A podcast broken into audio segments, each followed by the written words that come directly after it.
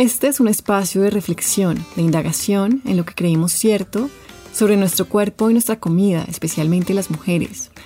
La verdad, cómo nos sentimos con nuestro cuerpo o con nuestro plato son aspectos de vivir muy grandes. Por eso en este podcast se abarcarán muchos temas inesperados. Hablaremos de otros mandatos incrustados, de esas creencias tipo yo debería que nos atormentan. Deberíamos ser más flacas, más disciplinadas, cuidarnos más, ser más de esto, menos de lo otro. Ideas que nos agotan, que no nos ayudan a conectar con un sentido de vivir que incluya más alegría, paz o satisfacción.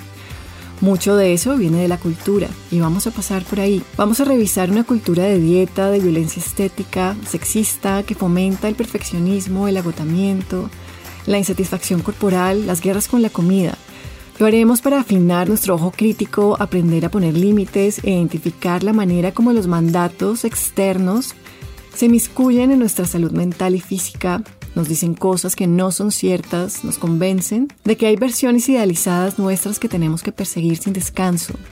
Porque también sé que lo necesitamos, en este espacio se fomentará la suavidad frente a nosotras mismas, la autocompasión, la comprensión profunda de que somos suficientes tal cual somos. Yo soy Camila Cerna, soy la autora del libro Yo debería ser flaca, soy coach y me dedico a conversar con las mujeres sobre su relación con la comida, con el cuerpo y todo eso que se teje en el medio. Así que bienvenidas. Caracol Podcast presenta Yo debería ser flaca con Camila Serna.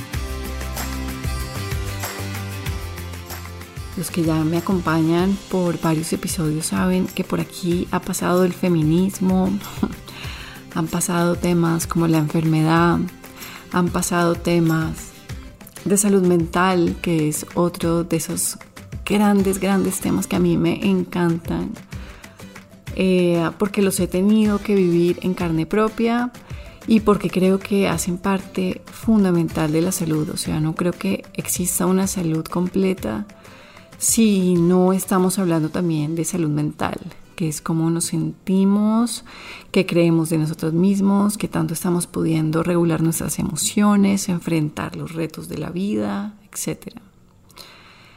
Y en este episodio quiero hablarles de un concepto que me gusta muchísimo, hace parte de un escrito.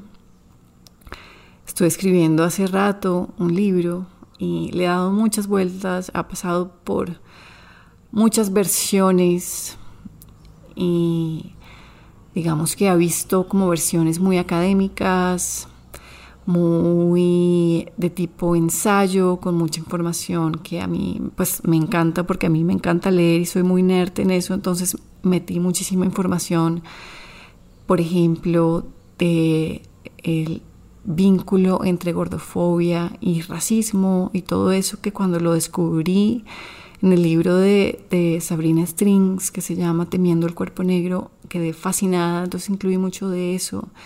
Pero la editora no le encantó y la verdad creo que tiene razón. Si la gente quiere saber sobre eso, mejor se va directo al libro de Sabrina Strings, no tiene que saberlos a través mío. Eh, sin embargo, esta última versión del manuscrito que estoy escribiendo gira alrededor de un concepto que es el permiso incondicional. Y alrededor de eso es que voy a construir un libro, el permiso incondicional para comer, y por ahí comienza el permiso incondicional para sentir, el permiso incondicional para existir en nuestro cuerpo. El permiso incondicional, digamos que es un concepto al que yo me acerqué primero en el contexto de la comida, porque lo uso en mi práctica de coaching para contarle a las mujeres que tienen permiso para comer lo que quieran comer. Y la verdad, siempre que lo digo, hay como una cara de asombro, miedo, eh, reticencia, porque a lo que están acostumbrados es al comer condicionado, o sea, como lo que quiero comer, si es mi cheat day, es el día de que puedo hacer trampas, o si ya fui al gimnasio y quemé calorías, o si comí poquito ayer, entonces hoy me doy permiso, es un comer condicionado. ¿Qué pasa si se quita la condición y podemos comer de manera incondicional y nos damos ese permiso y de verdad que a las mujeres les aterra un poco, genera ansiedad, muchísima ansiedad. Primero porque no se entiende bien, primero el concepto hay que explicarlo bien porque no estoy hablando de un comer indiscriminado de papitas y gaseosa y que ahora nos vamos a dedicar a comer helado.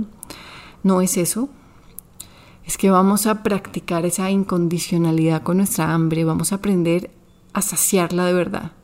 Toda la cultura de dieta nos enseñó a condicionar el hambre, a tenerle miedo, a negarla, a evitarla. Y todo ese caos dejó a nuestro cuerpo en un estado de subalimentación que lee como alarma, como susto, ¿no? Y prende todos esos mecanismos que ya hemos hablado muchas veces, que nos torna ansiosas con la comida, se disminuye nuestra capacidad de autorregularnos con la comida. Porque claro, el cuerpo es perfecto y si de repente vamos de dieta en dieta, lo que el cuerpo va a sentir es, aquí hay una amenaza de hambruna, hay que comenzar a aprender los mecanismos y ahí es donde está muy importante esa conexión entre restricción y compulsión, que me encanta que las mujeres entiendan. Entonces, cuando yo hablo del permiso incondicional para comer, no es un comer eh, indisciplinado o permisivo o, o, que niega la realidad que pues no, no, no vamos a subsistir a punta de galletas y de helado, pues no, no lo vamos a hacer porque nos vamos a enfermar. No, no es eso. Es un concepto muy profundo, casi filosófico, de otra vez honrar el hambre, de sentirla, porque a veces ni siquiera la sentimos, ya olvidamos qué es tener hambre, sentirla, honrarla, saciarla, cómo se vive eso. Entonces es un concepto súper importante que yo introduzco en mi práctica de coaching, darnos ese permiso incondicional para comer y en el libro lo llevé un poco más allá, lo llevé al permiso incondicional para sentir y en el permiso incondicional para existir en nuestro cuerpo tal cual es. Y hay mucha radicalidad en eso y de pronto es por eso que me gusta tanto. Porque no solo condicionamos nuestra hambre, condicionamos nuestro ser, nuestra esencia, lo que somos. Y nos da miedo sentir.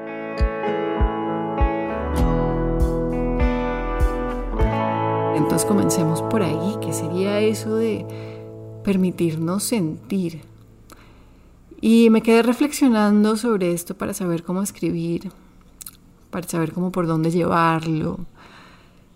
Y me di cuenta de una cosa, que yo creo que este permiso incondicional es permitirnos la experiencia que estamos teniendo tal cual es. No nos tiene que gustar, no la tenemos que probar, es permitirnos la experiencia y eso es muy duro porque a veces de verdad que no nos gusta lo que nos está pasando en el momento, quisiera que fuera diferente, que fuera menos ansioso, quisiera que estar más tranquila, más contenta y no, de pronto tengo muchos nervios, mucho miedo, de pronto estoy muy cansada, de pronto no dormí bien. Permitirnos la experiencia es ese permiso incondicional para sentir. Y permitir la experiencia como yo lo estoy viendo, tiene mucho que ver con el amor propio. el amor propio abunda en redes, todo el mundo tiene una idea de qué es el amor propio, se confunde a veces con autocuidado, yo los veo como cosas diferentes. El amor propio inclusive a veces tiene hasta mala reputación porque hay personas que dicen que individualiza mucho, que es como estarnos mirando el ombligo demasiado y no vemos que somos parte de un colectivo y nos obsesionamos con nuestro progreso, con nuestro crecimiento personal y no vemos alrededor. Y yo creo que hay mucha verdad en eso. El amor propio puede volverse eso, pero ese no es el amor propio que a mí me interesa por lo menos. El amor propio que a mí me interesa tiene en cuenta nuestra realidad, como seres humanos que viven en conjunto, que necesitan de otras personas. Y tiene que ver mucho con eso de permitir la experiencia de lo que estamos sintiendo en el momento. El permiso incondicional para sentir tiene que ver con el amor propio porque si no aceptamos lo que nos está pasando en el momento, entonces, ¿qué hacemos? ¿Nos declaramos la guerra nos negamos, nos evadimos, nos violentamos. Ahí viene, como siempre, yo siempre termino en estos episodios hablando casi que de lo mismo, voy como en círculos, porque no me canso, no, no me canso de enfatizar la importancia de la aceptación, de la autocompasión y de todas esas cosas que nos ayudan a permitir la experiencia de lo que estamos sintiendo. No podemos seleccionar qué sentir todo viene como en paquete. Y eso hablaba, de eso precisamente hablaba hoy con una coachee que se fue a hacer un viaje después de vivir casi dos años en su casa muy aislada porque se estaba recuperando de una de un tema de salud.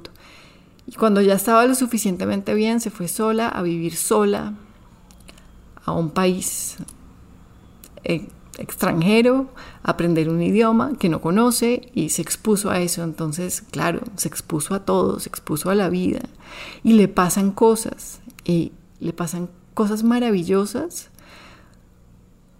como milagros y también le pasan cosas en las que se siente como, ¿qué hice? ¿Qué estoy haciendo acá? porque estoy en este país? porque estoy acá sola? Pero viene en paquete entonces es el permitir de esa experiencia lo que nos permite como, como esta completud, ¿no? De este ser humano, de estos seres humanos que somos tan complejos.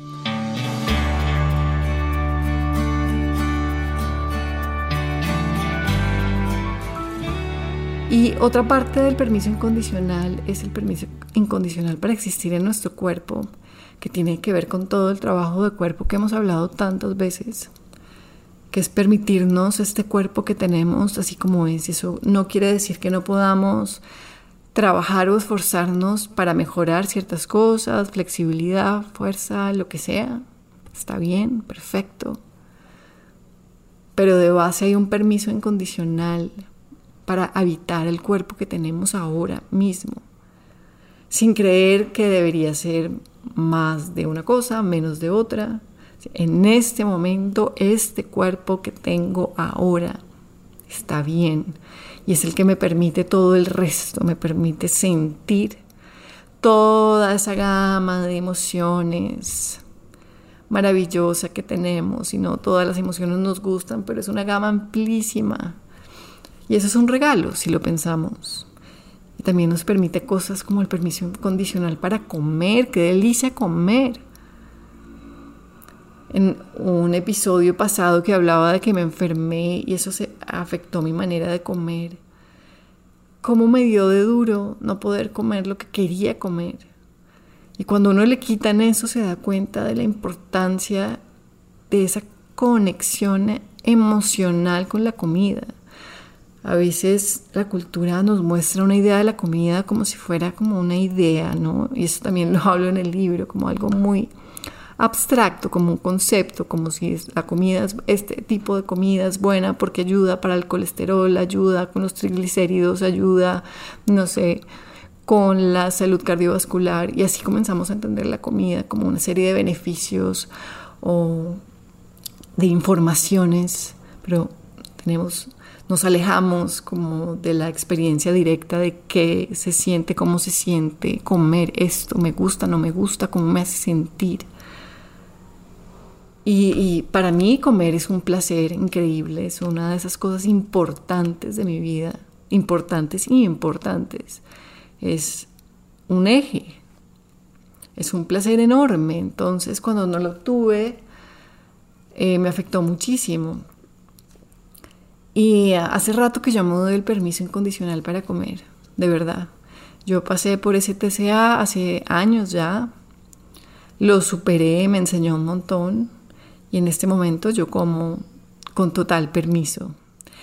Y el total permiso para comer lo que me regala es eso, esa capacidad para disfrutar y también para autorregularme, para tomar buenas decisiones con la comida, para tomar decisiones sabias. Yo siempre les llamo decisiones sabias, no son perfectas porque yo cometo delicias con la comida, a veces me como cosas que yo sé que me van a caer mal, igual me las como conscientemente, nunca hay culpa nunca, hay reproche, pero no son las mejores decisiones. pero nos permite tomar decisiones sabias que, que es lo más importante y que nos permite hacer virajes rápidamente. Si de repente hemos comido, no sé, mucho azúcar o muchos carbohidratos, bueno, como que rápidamente ajustamos a eso que sabemos que nos hace sentir mejor, pero no desde la culpa, no desde el castigo, no desde la compensación, nada por el estilo, sino una relación directa y fluida con la comida. Y así es como debería ser también para sentir una relación directa, fluida con las emociones, que son como el clima, ¿no? Que son variables, nunca estáticas. No somos nuestras emociones, las emociones van y vienen. Tenemos que entrenarnos para verlas y no fusionarnos con ellas. Saber que van y vienen como el clima, nosotros no estamos pensando que debería estar soleado todo el tiempo. Estamos entendiendo que hay momentos de tormenta también. Y que hay momentos de viento. Y que hay momentos de sol y hay momentos nublados. Y todo eso son las emociones y está bien. Poderse relacionar con eso directamente, francamente, sabiamente. Y con nuestro cuerpo maravilloso. Con este cuerpo que es tan, tan inteligente que de verdad nos excede, nos excede en inteligencia.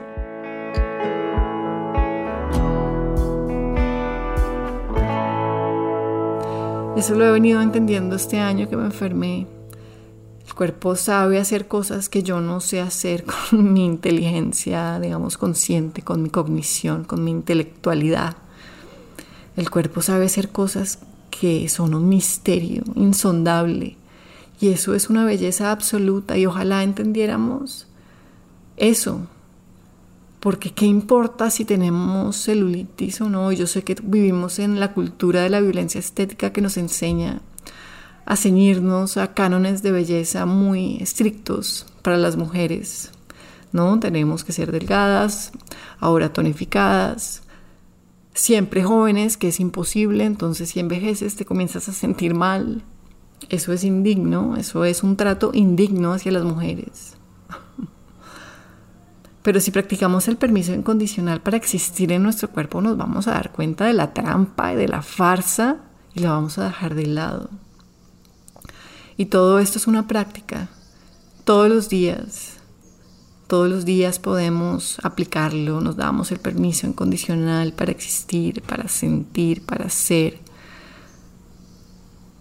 Y desde ahí es que se nos abre el corazón, pero también yo creo que se nos, se nos agudiza como una capacidad para poner límites, por ejemplo, para saber cuándo decir no, cuándo tenemos que descansar, a qué proyecto tenemos que, que declinarlo porque no podemos abordar tantas cosas, como que se nos ofrecen esas claridades cuando nos damos ese permiso, o sea, el permiso no nos hará más relajadas, más permisivas, ¿no? Sino más claras en la mente, más claridad mental para saber cuándo es sí, cuándo es no, cómo se pone un límite, mientras se abre el corazón y todo eso es una práctica. Y en eso estamos todos, cada uno lo vive distinto. Ahora mis prácticas este año son muchas de observación, de meditación, de silencio, porque es lo que necesito ahorita eh, para sanar mi sistema nervioso, porque es lo que quiero, lo que busco. No estoy oyendo tanta música, estoy caminando más, estoy mirando más los árboles, estoy más pendiente de las sensaciones y, seguiré trabajando ese permiso incondicional. Eso es algo que no, no termina, no acaba. Es una práctica que llegará hasta el final. Y después nos daremos el permiso incondicional para morir. Qué delicia poder llegar así. Entonces, pues te quería hablar de eso. Te quería comentar sobre este permiso incondicional. Piensa ver en tu vida si te lo das, en qué lugares podrías trabajarlo un poquito más. De pronto no te das el permiso incondicional para descansar, lo que necesitas descansar. De pronto por ti es por ahí. Mira a ver, mira a ver cómo te resuena este concepto o si te genera mucha ansiedad, si lo rechazas. Si lo rechazas no importa, mira a ver, investiga. Súper interesante ver qué surge de ahí, qué información sale. Por ahora te mando un abrazo grande, grande, grande y nos vemos en otro episodio del podcast de Yo debería ser flaca.